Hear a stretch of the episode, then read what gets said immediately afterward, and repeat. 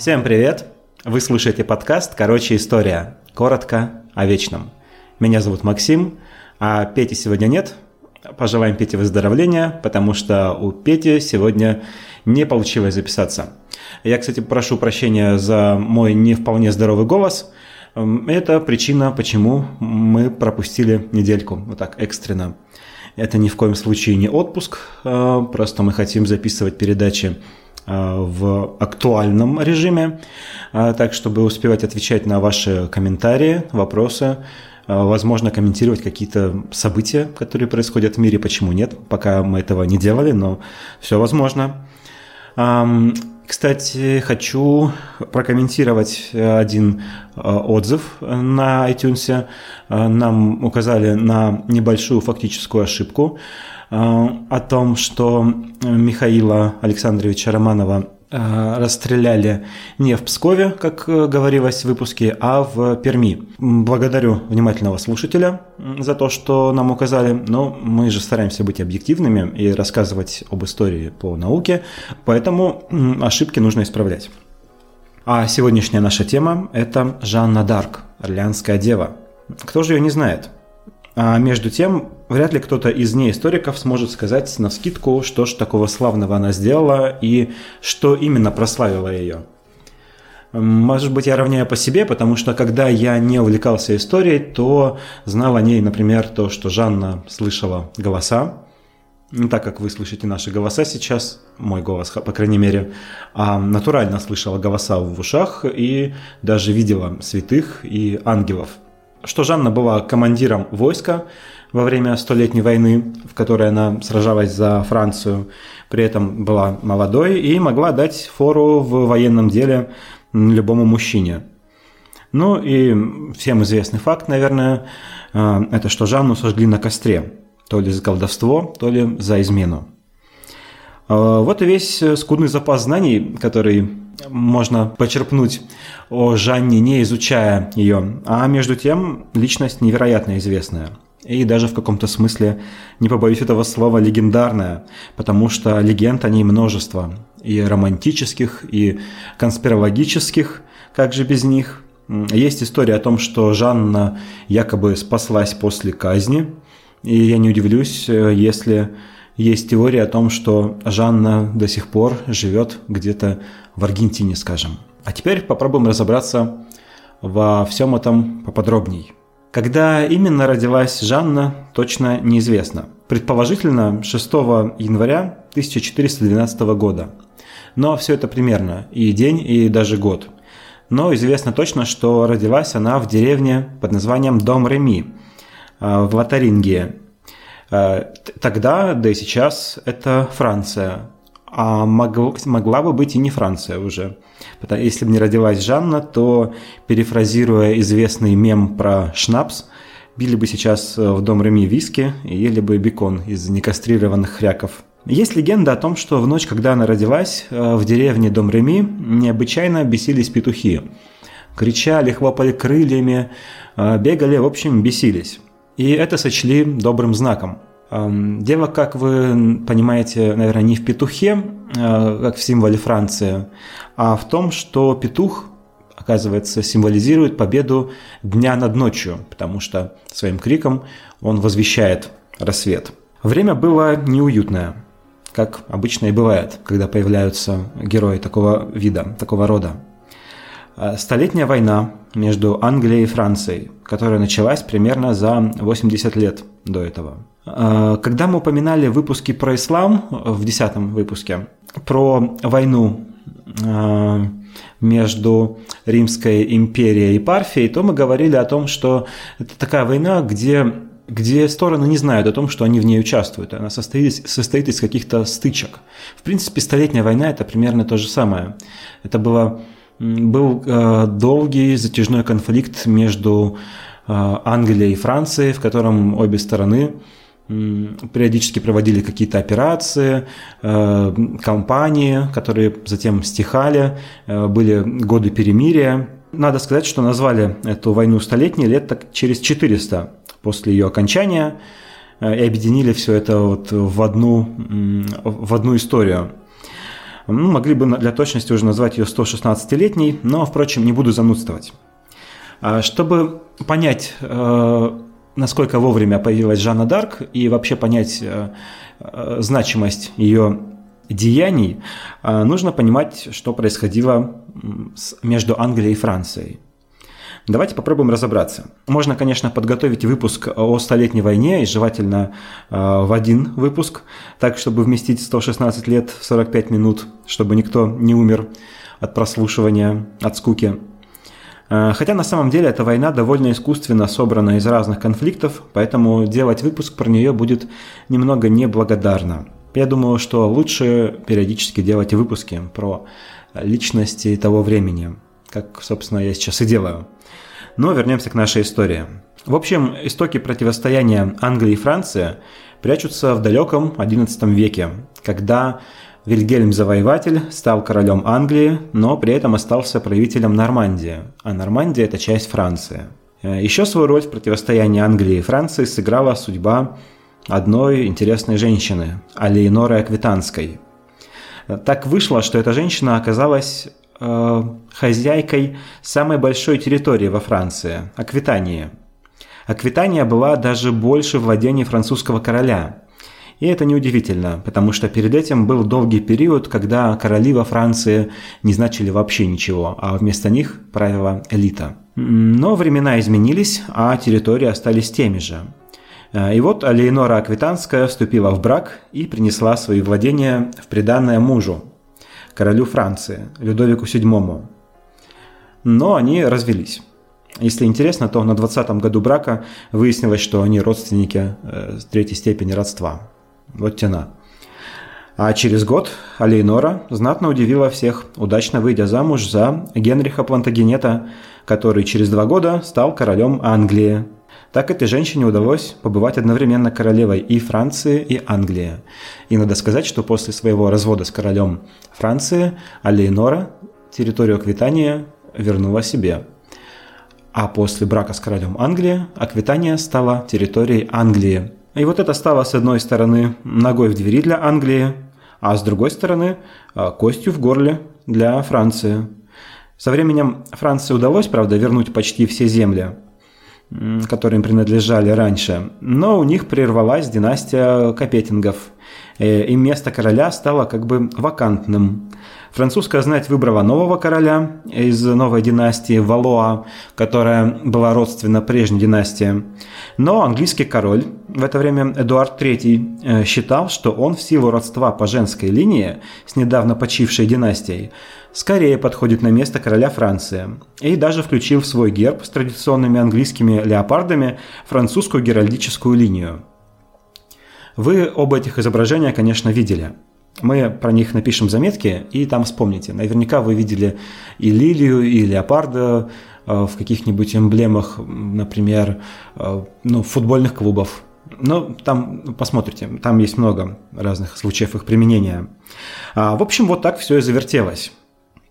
Когда родилась Жанна Дарк, во Франции происходила борьба за власть между двумя ветвями рода Валуа, так называемыми арманьяками и бургиньонами – Дело в том, что действующий король Франции Карл VI был душевно больным, и самостоятельно править он не мог. Временами он считал себя стеклянным сосудом, который может разбиться. А, то он говорил, что он никакой не а, Карл Валуа, а вовсе мясник Джордж. Это сумасшествие развелось, судя по всему, не сразу. Откуда оно взялось, ну, непонятно. Люди пытаются ставить диагнозы сейчас по описанию. Кто-то говорит, что это похоже на энцефалит, кто-то говорит на менингит, кто-то считает, что заболевание было врожденным, хоть это и не является темой нашего сегодняшнего выпуска, но я скажу, что на самом деле у Карла был внук Генрих VI, король Англии, тоже безумный. Поэтому, скорее всего, душевная болезнь Карла, а следом за ним и у его внука Генриха, была врожденной. Но, в общем, вы понимаете, что при таком раскладе за него правили другие люди. И в какой-то момент эти люди не поделили сферы влияния, и это переросло в полноценный конфликт. А из Англии в это время подоспел Генрих V, которого позднее прославил Шекспир. А Генрих V хотел снова отнять Нормандию Франции, полагая, что это его территория. Английские и французские войска сошлись в битве при Азенкуре, которая прославила английских лучников. И вообще это очень интересная битва, но опять-таки это не тема нашего выпуска. Англичане в этой битве, как вы понимаете, победили. И Генрих V заключил союз э, с герцогом Бургундским, одним из тех людей, которые имели влияние на короля.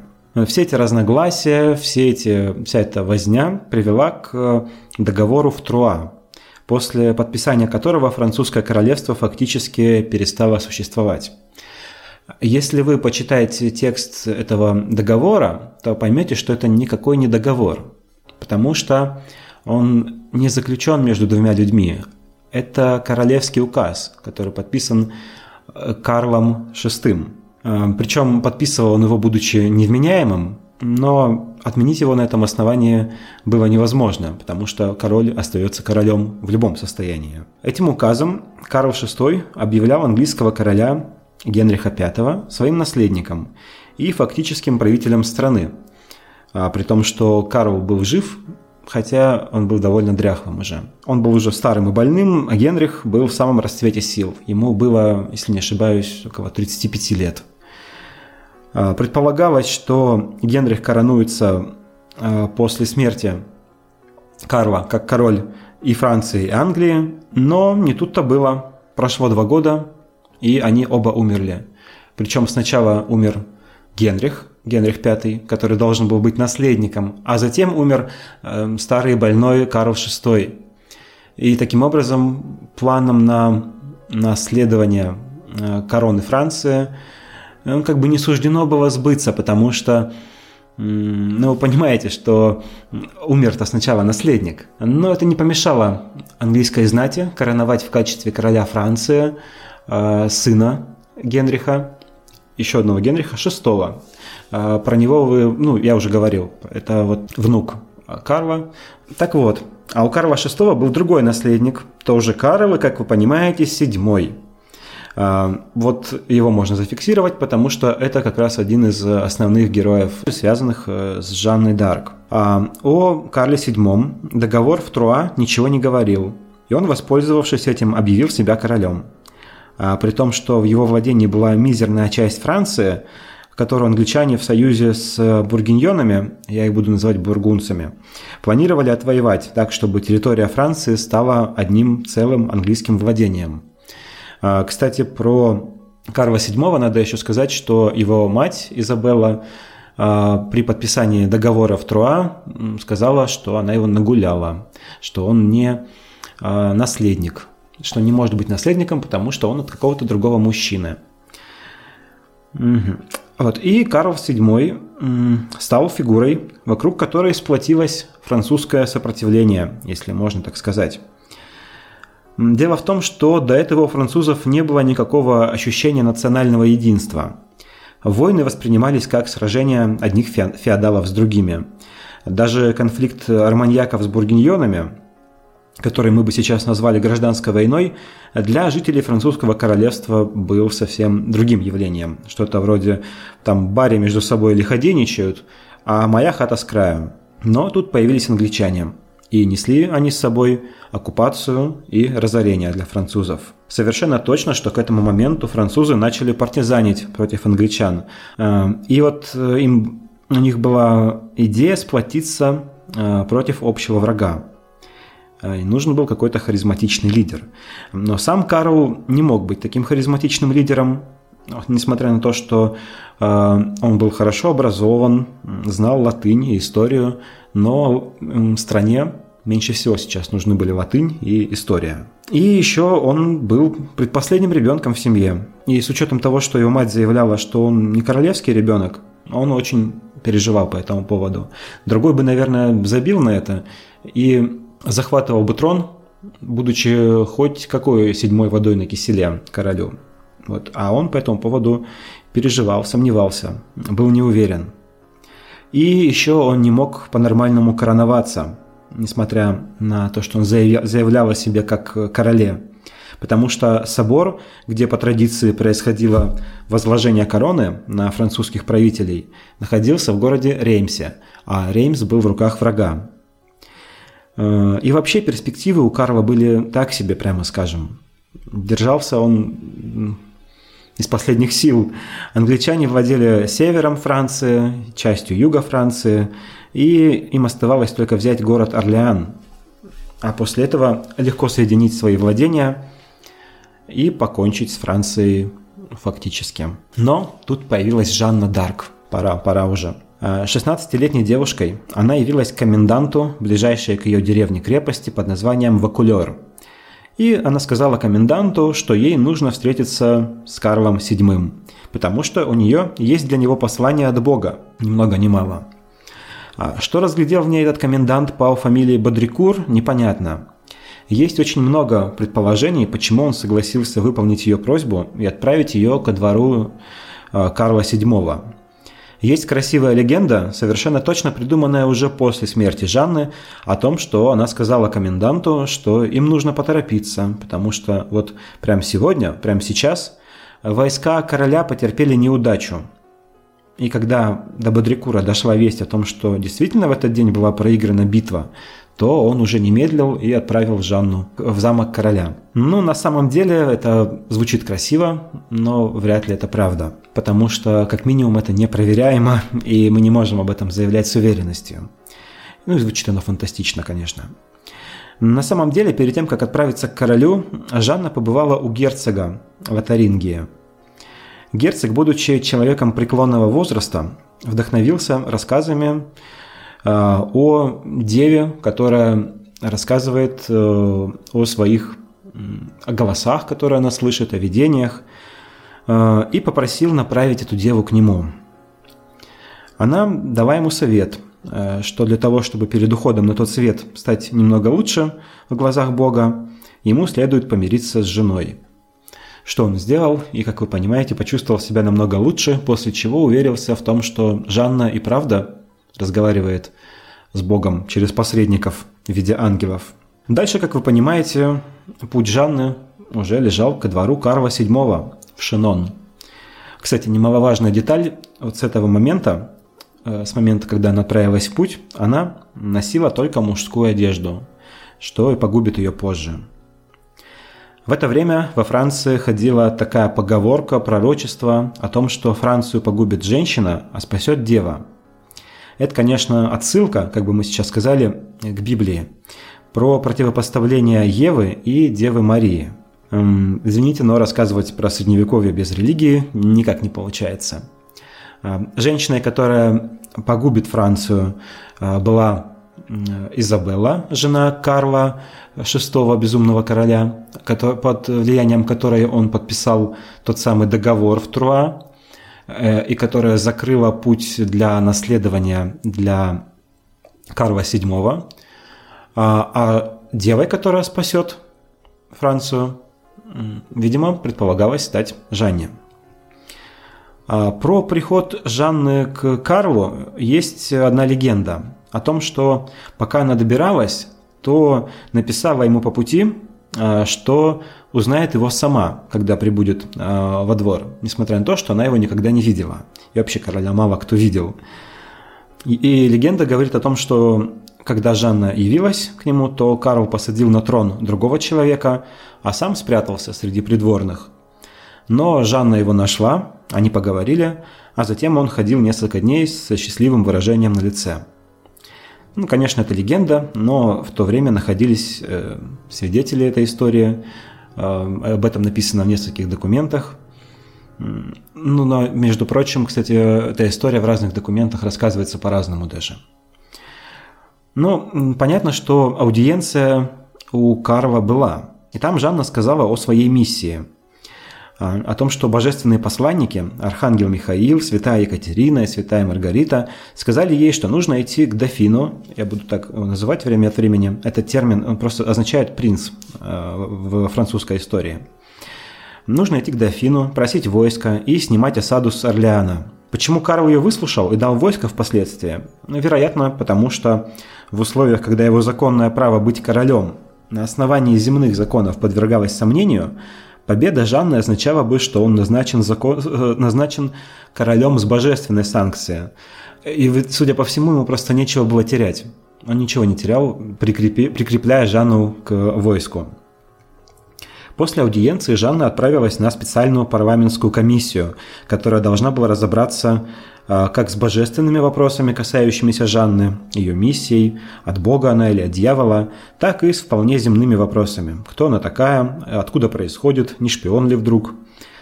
Три недели ее осматривали и допрашивали. Среди вопросов, которые задавали, был, например, такой. «Ты утверждаешь, что голос сказал тебе, что Бог хочет избавить французский народ от бедствий. Но если это хочет сделать сам Бог, то для чего тогда нужны солдаты?» И Жанна ответила. «Солдаты будут сражаться, а Бог пошлет им победу. Святая простота. Ну, потрясающий ответ на самом деле. Он показывает, что у Жанны не было никаких сложных заморочек по этому поводу. И вот этот сложный теологический вопрос о, о том, зачем вообще людям что-то делать, если все решает Бог, она вот так очень просто для себя э, решала. Здесь же было выяснено путем осмотра, что Жанна действительно дева, а значит пророчество верно, по крайней мере в этой степени. А, к тому времени Жанна стала, как бы это сказать, э, обожаема и желанна. В том смысле, что молва о ней разлетелась, если не по всей Франции, то по той ее части, которая желала сражаться с англичанами и их сторонниками. Жанну снабдили оружием, своим знаменем а, и прикрепили ее к войску. Хотя формально Жанна не была военачальником. По крайней мере, сама она на дальнейшем, э, в будущем на допросе точно не могла ответить на этот вопрос. А еще она не знала точно, сколько человек было в ее войске, сражавшемся при Орлеане. То ли 10, то ли 20 тысяч, как она говорила. Но военачальник, который не знает численность своего войска, это как бизнесмен, который не знает маржу в своем бизнесе сейчас. Вернемся к осаде Орлеана. Когда Жанна вошла в город, а, который осаждали англичане уже 7 месяцев, то ее встретило ликование. Все хотели посмотреть на Жанну Деву, которой суждено было спасти Францию – ее присутствие в городе, а позднее на поле битвы, так воодушевили войско, что через 9 дней осада Орлеана была снята. Конечно, у французов был численный перевес, но он не спасал их в течение 7 месяцев осады. В битвах, в битвах возле Орлеана Жанна отличалась как смелая, как бы воительница. Вот в выпусках про Александра Македонского, это 8 и 9 выпуски, мы говорили о том, что он сражался вместе со всем войском, а в большинстве случаев первым бросался в бой. Так вот, Жанна также первой шла на англичан. В одном случае она приставила лестницу для штурма и полезла на стену. Правда, получила стрелу или арбалетный болт в плечо. В разных местах по-разному пишут. А, пишут еще, что она и вытащила его сама, кстати. После Орлеана Жанна поправилась после ранения и вернулась ко двору. Там она начинает агитировать элиты взять Реймс. Вот э, я Карла иногда называл дофином, несмотря на то, что окружение относилось к нему как к королю. Но Жанна всегда называла его дофином до определенного момента, потому что говорила, что нужно взять Реймс, в котором должна пройти коронация, в никаком, ни в каком другом месте она пройти не может, потому что это место традиционное для коронаций. Взять Реймс, короновать Карла VII, и тогда у Франции будет свой законный король, и англичане не добьются своей цели. Королевский совет пытался с ней спорить. Во-первых, потому что э, герцоги хотели забрать свои прежние владения, а во-вторых, говорилось, что города в том направлении хорошо укреплены, Э, а у войска Карла недостаточно осадной техники для их взятия. Но Жанна сказала, что если идти туда по божественному указанию, то сил хватит. У Жанны был такой авторитет среди войска и народа, что, по сути, она навязала поход до Реймса. И он оказался на удивление безболезненным. Сражения были минимальными, а Реймс сам открыл свои ворота. И Жанна даже встретилась там со своими родителями, которые приехали Э, к коронации. Там и короновали Карла как полноценного короля, а Франция снова стала независимой. Жанна была признана всеми как воительница, ее достижения были признаны, она получила э, дворянство, но ей претит находиться при дворе, и она снова окунается в войну. А дальше была неудачная попытка взять Париж, где король, кажется, вел какую-то свою игру, заключая не совсем выгодные перемирия с бургунцами. И в 1430 году Жанна оказывается в плену после битвы при Кампьене. Произошло это при следующих обстоятельствах. Французы преследовали бургунцев, когда на поле боя неожиданно появился отряд англичан. Среди французов поднялась паника, они бросились к подъемному мосту и воротам. Жанна и ее товарищи прикрывали отступление. То есть они из поля боя уходили последними. Им оставалось пройти совсем немного, когда они увидели, что мост уже поднят и воротная решетка опущена. Путь к спасению был отрезан. К Жанне кинулось несколько вражеских солдат, и кто-то стащил ее с коня. А дальше произошло самое настоящее предательство. Жанна была полгода в плену у бургунцев, но король даже не думал ее выкупать, хотя мог бы. Скорее всего, Жанна для него была просто инструментом. Он не очень часто с ней переписывался, вообще упоминал в своих письмах. Разговаривал он с ней тоже редко, поэтому Жанна была для него инструментом, который вдохновлял солдат. А к этому времени король считал, что они своего добились. Париж ему, видимо, не особо был нужен. И таким образом он предал Жанну. Бургунцы продали Жанну англичанам, и те устроили суд над ней. Судили ее по обвинению в ереси и колдовстве. На самом деле там целый ряд обвинений, в которые включались, например, те факты, что она сбежала из дома для встречи королем, не слушая маму с папой, а, что ее знамя несли впереди знамен других дворян. Сама-то она еще, кстати, не была дворянкой, она стала ей только после коронации Карва. Ну и одно из самых страшных обвинений помимо ереси колдовства, это ношение мужской одежды. Хотя, например, святая Маргарита, чей голос она слышала, тоже по ее житию носила мужскую одежду, но тоже святая. В общем, перед судом стояла задача признать Жанну еретичкой. Это колебало трон под Карлом VII, потому что э, его возвела на престол ведьма, получалось, и опять его статус становился сомнительным. Во-вторых, это лишало Жанну статуса национальной героини. Если бы ее просто убили на поле битвы, например, э, или казнили по обвинению в измене, то это бы ее героизировало, и англичане получили бы проблем на голову. Суд состоял из этнических французов, в числе 125 человек, потому что, опять-таки, если бы ее судили англичане, то это вызвало бы ненависть. Все тщательно документировалось. Это был инквизиционный суд. В инквизиционном суде главная цель – получить признательные показания. А, либо так сбить с толку допрашиваемого в ходе допросов, чтобы он запутался и начал противоречить себе. Тут его и поймать на этом. Но Жанна особо не отпиралась. Когда ее спрашивали, например, какими она видела святых и ангелов, то она говорила очень красивыми, невероятно красивыми.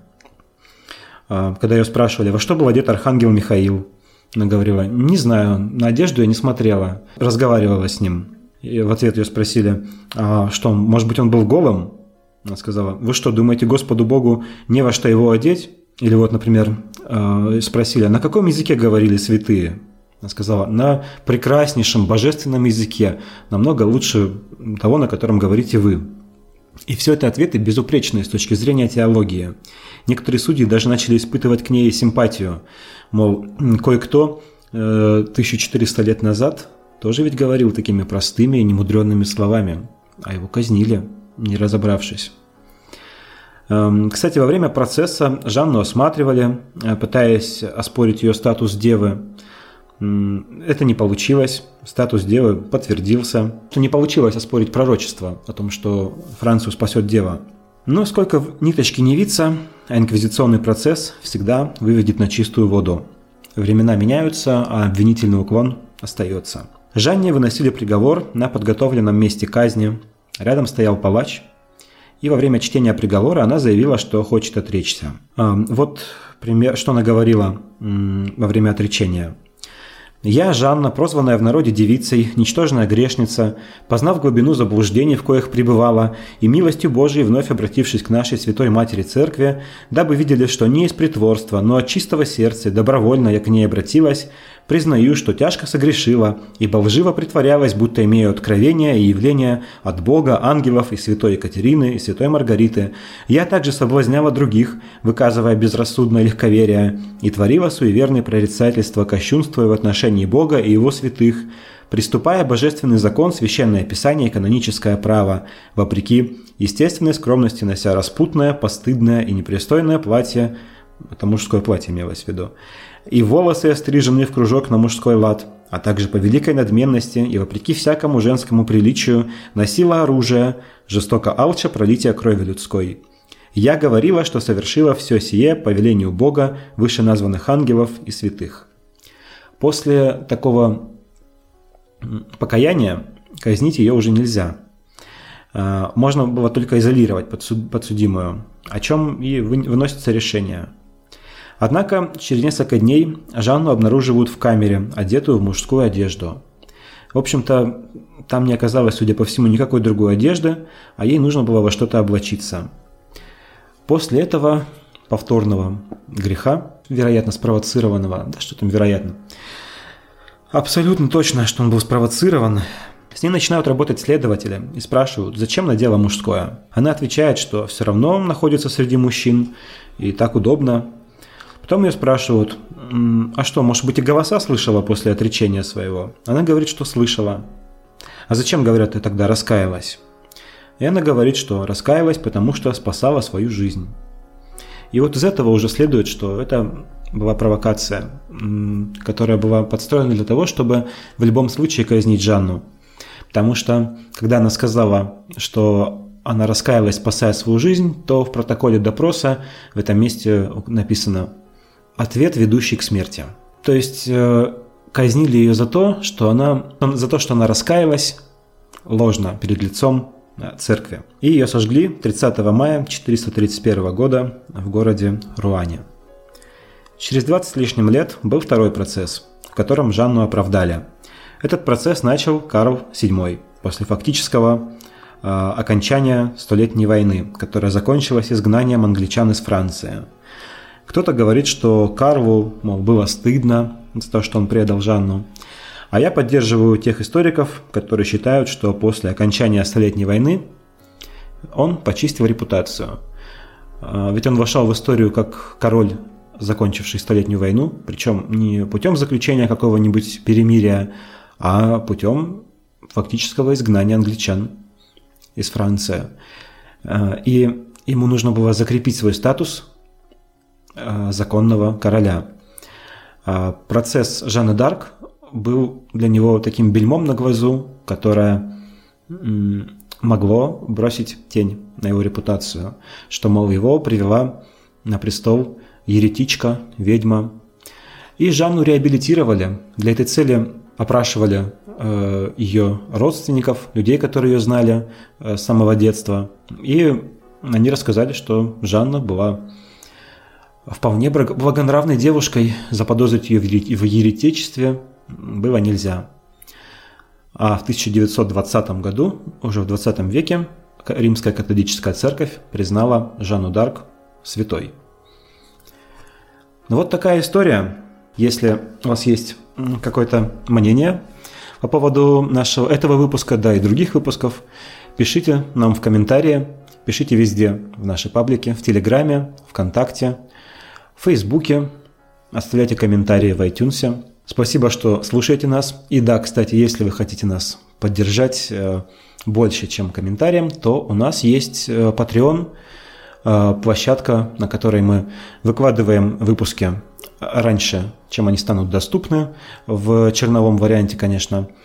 На Патреоне мы предлагаем присоединиться к выбору тем путем голосования – а также присоединиться к нашему голосовому чату в Дискорде. И еще там мы предлагаем наш суперский мерч с нашим логотипом. Спасибо, что слушаете нас. До встречи через неделю. Всем пока.